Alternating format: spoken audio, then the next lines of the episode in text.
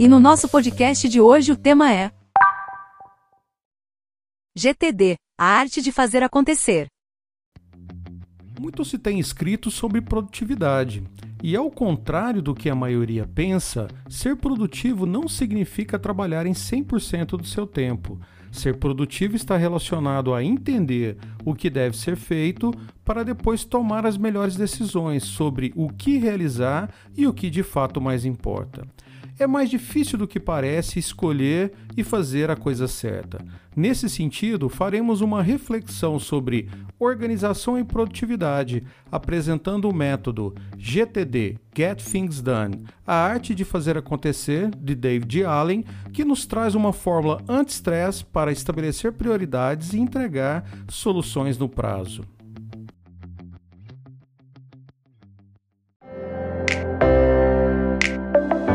Você está no Meliva Cast, agilidade e inovação no dia a dia da sua empresa. O podcast de hoje será narrado pelo Marçal, nosso professor e especialista em agilidade nas empresas. O que é GTD? Get Things Done. Segundo David Allen, sua capacidade de ser produtivo é diretamente proporcional à sua capacidade de relaxar.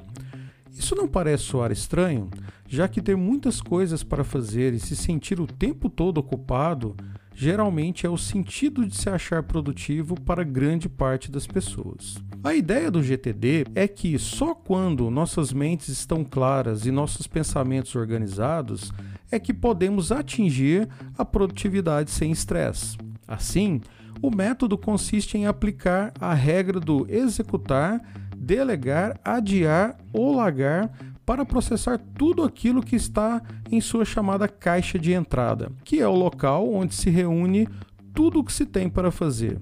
Para auxiliar na tomada de decisão, o GTD é um método que apresenta um fluxo para que as pessoas se concentrem exatamente naquilo que mais importa, nas atividades que geram mais valor para sua vida pessoal e para sua vida profissional. Não é a quantidade de coisas que fazemos que indica o quanto somos produtivos, mas saber decidir o que é mais importante para o momento e o que, ao final, irá gerar mais valor no nosso dia a dia.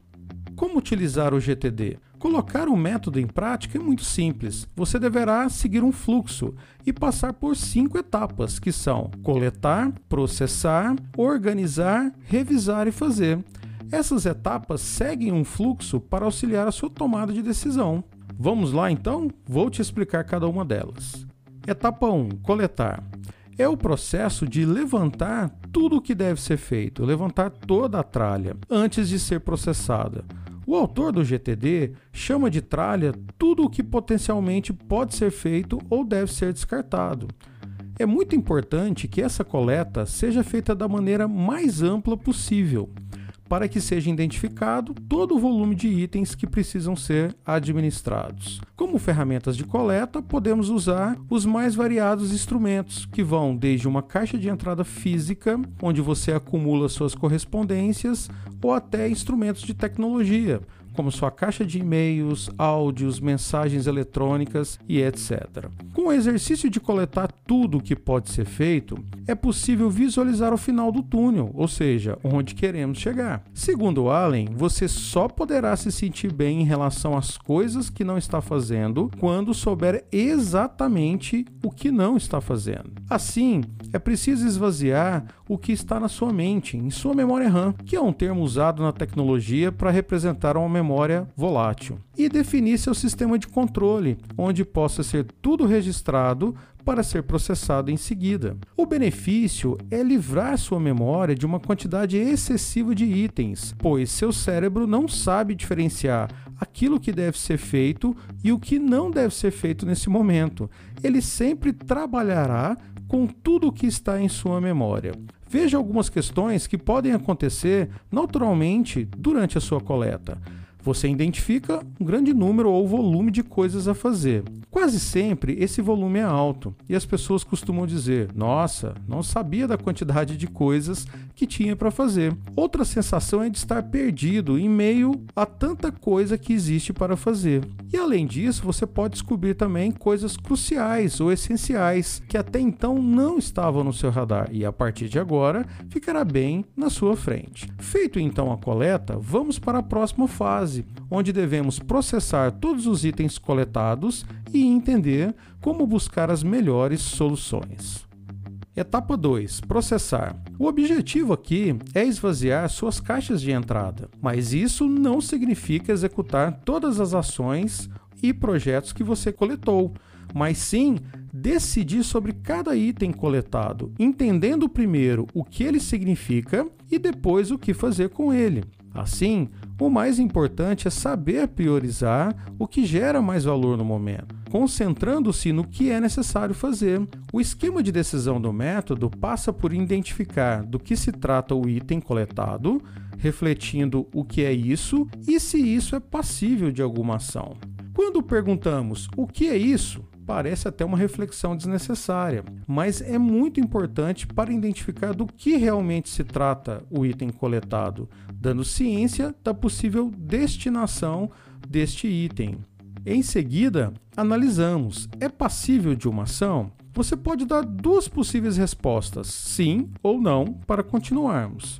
Para o não, isso significa que nenhuma ação é necessária, e nesse sentido temos três possibilidades. Primeira delas, lixo. Esse item não é mais necessário e então será descartado. 2. Algum dia, talvez. Apesar de nenhuma ação ser necessária agora, pode ser preciso fazer algo mais tarde ou no futuro. Esse item então será incubado para ser feito algum dia, talvez. E terceiro, referência. Esse item pode representar uma informação potencialmente útil que pode ser usada para alguma coisa e por isso deve ser guardada para ser recuperada quando for necessário. Já para a resposta sim, devemos seguir identificando qual é a próxima ação. Reflita: qual o projeto ou resultado com o qual você se comprometeu. Se a ação identificada for um projeto, se for identificada como projeto, isso remete a um maior esforço que deve ser despreendido para criar um plano de projetos, detalhando e planejando as atividades necessárias para atendê-lo.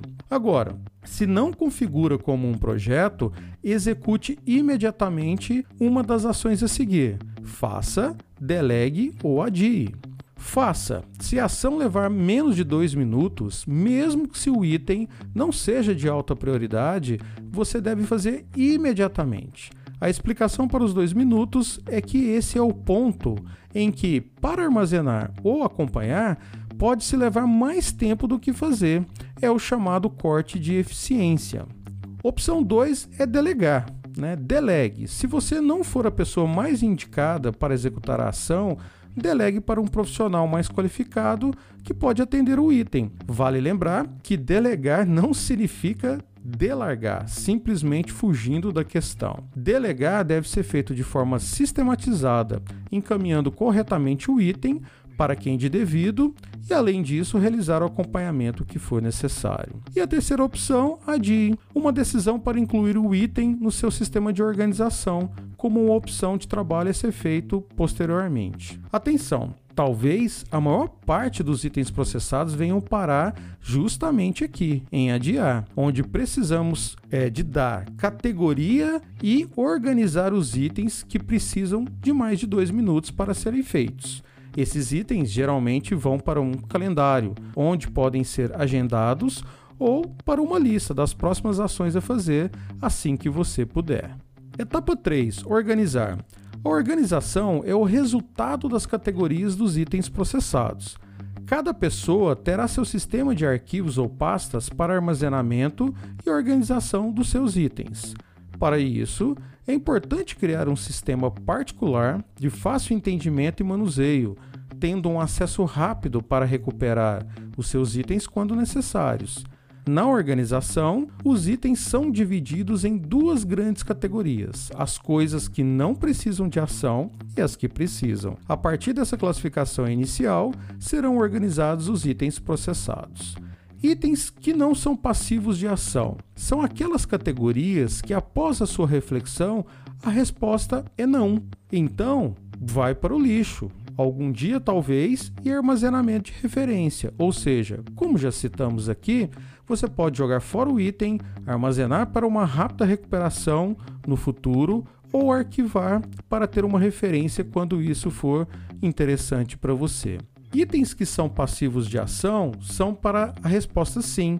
E as categorias para estes itens são lista de projetos, armazenagem ou arquivos para planos e materiais de projetos, um calendário, uma lista de próximas ações e coisas a esperar que foram delegadas para outras pessoas. Etapa 4: revisar. Significa verificar e acompanhar o que foi coletado e processado, consiste em revisar regularmente o seu sistema de organização estruturado para mantê-lo funcional e atualizado, possibilitando assim a recuperação das informações mais facilmente. O ponto-chave da revisão é sem dúvidas a frequência. Uma revisão semanal irá possibilitar revisar os itens que devem ser feitos conforme a classificação anterior aplicada, dando uma segurança das decisões tomadas para realizar as ações que irão gerar maior valor para o período. Além dessa revisão semanal, indico fortemente as verificações diárias, para que não se tenha aquela sensação do dia a dia que algo pode estar sendo esquecido. David Allen cita que algo que acontece costumeiramente em nossas empresas, que é o fato das pessoas se sentirem melhor na última semana que antecede as suas férias. E o curioso é que isso não acontece por causa do descanso ou por conta de uma possível viagem, mas pelo fato das pessoas limpar, fechar, esclarecer e até renegociar todos os acordos da empresa e é aqueles mesmos feito com elas mesmas. Ou seja, se você fizer uma revisão geral em tudo e, consequentemente, você terá uma sensação que as coisas estão encaminhadas. Quinta e última etapa: fazer. O objetivo básico do método apresentado, através do fluxo de trabalho descrito, é facilitar as boas escolhas do que fazer em qualquer momento na linha do tempo. Quase que de maneira inconsciente, as pessoas acabam passando pelo modelo de quatro critérios para a tomada de decisão do que fazer, que são contexto, tempo disponível, energia e prioridade. Veja como isso funciona. Contexto. Ao contrário do que se imagina, antes da prioridade vem o contexto. Isso envolve analisar se você tem condições de fazer algo no local onde está e que possui as ferramentas necessárias para executar. Se essas condições não forem atendidas, você deve selecionar outro item a ser realizado. E assim vamos para a variável, o tempo disponível. Imagine que você tem as condições e as ferramentas necessárias para fazer, porém, o tempo não é suficiente. Nesse sentido, também imagine quando você tem um tempo entre uma entrega e outra, ou um tempo livre no deslocamento para um cliente. Nesse momento, você poderá então encaixar algo que possa ser realizado, de acordo com as suas condições. Assim, você estará utilizando a variável tempo a seu favor. Outra variável importante é a energia disponível. Isso porque determinados tipos de trabalho ou entregas requerem um desprendimento de energia diferentes para serem realizados. Imagine algo que você precise de um grande esforço mental para fazer. Pense, você agendaria essa atividade para o início da manhã ou para o final da tarde após um dia cheio de atividades. Bom, se sua tomada de decisão for como da maioria das pessoas produtivas, certamente buscaria um momento mais tranquilo, com a mente livre, para realizar esse trabalho, provavelmente nos primeiros horários da manhã. Enquanto para o final do dia, poderá deixar atividades que precisam de um menor esforço para serem realizadas, aquelas que vão quase que no piloto automático. Por fim, utilizamos a prioridade. Isso mesmo. Dado o contexto que você se encontra, o tempo e energia que você tem, utilizamos só então o critério de prioridade, decidindo dentre as ações que eu preciso fazer, aquela que é a mais importante, e assim serão tomadas as suas decisões. É claro que, geralmente, temos muito mais coisas para fazer do que podemos efetivamente fazer. Mas para não deixar aquela sensação que poderia ter feito algo diferente ou melhor, confie sempre no método e nas suas decisões baseadas em suas responsabilidades, metas e valores. Dessa forma, ao chegar no final das cinco etapas, você terá exercitado seu sistema estruturado e organizado e realizado sua tomada de decisão baseada em critérios para o que fazer e não fazer e definir quando deverá ser feito. Após estabelecido então o sistema organizado e estruturado, ele deve ser exercitado e melhorado na medida que é colocado em prática. Revise sempre então o que for necessário não crie regras complexas para a tomada de decisão e, principalmente, confie em seus insights e na sua intuição, sempre utilizando um sistema adequado de apoio.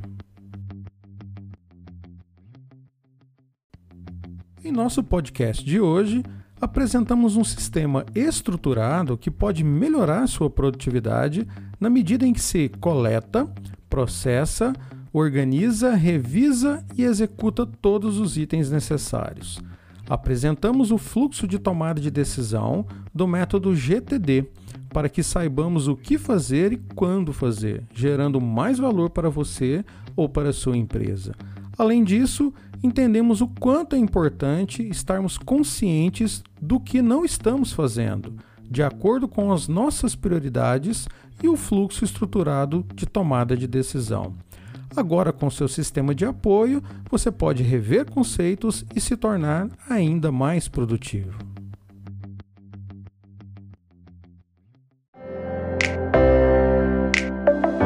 Muito obrigada a você que ficou com a gente até aqui. O podcast de hoje foi narrado pelo professor Marçal Melo. Continue aprendendo aqui na Meliva. Até a próxima!